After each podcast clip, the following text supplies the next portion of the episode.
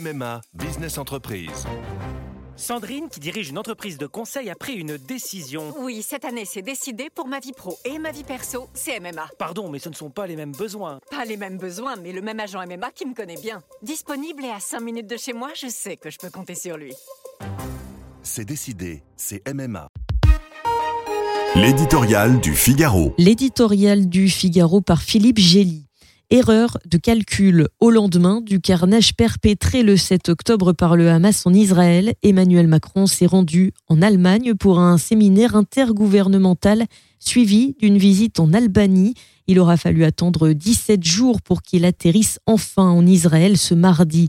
Quelle mouche a donc piqué notre jeune président suractif et connecté pour que lui échappe la dimension extraordinaire au sens propre de l'événement Un pays allié de la France venait d'être frappé par le terrorisme islamiste, coupable d'exactions indicibles.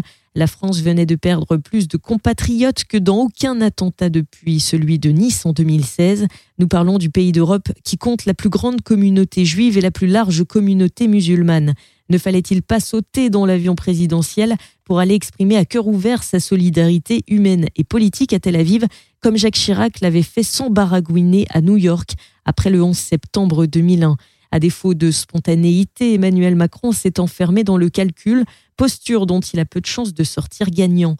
Devancé par l'Américain Joe Biden, l'Allemand Olaf Scholz et le Britannique Rishi Sunak, le chef de l'État se sent obligé de mettre la barre plus haut qu'une simple manifestation d'amitié. Il veut être utile, ce qui est louable, mais aléatoire. L'acheminement de l'aide humanitaire ayant été permis par l'intervention des États-Unis auprès de l'Égypte, il reste à la France à empêcher l'escalade ou l'extension du conflit, excusez du peu.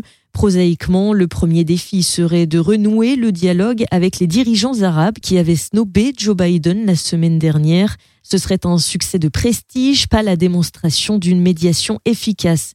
Le calcul du président, qui a peut-être à voir avec la peur d'enflammer les banlieues, l'a cantonné jusqu'ici à une invisible diplomatie du téléphone. Pendant ce temps, les divisions de l'opinion sur le conflit se sont creusées.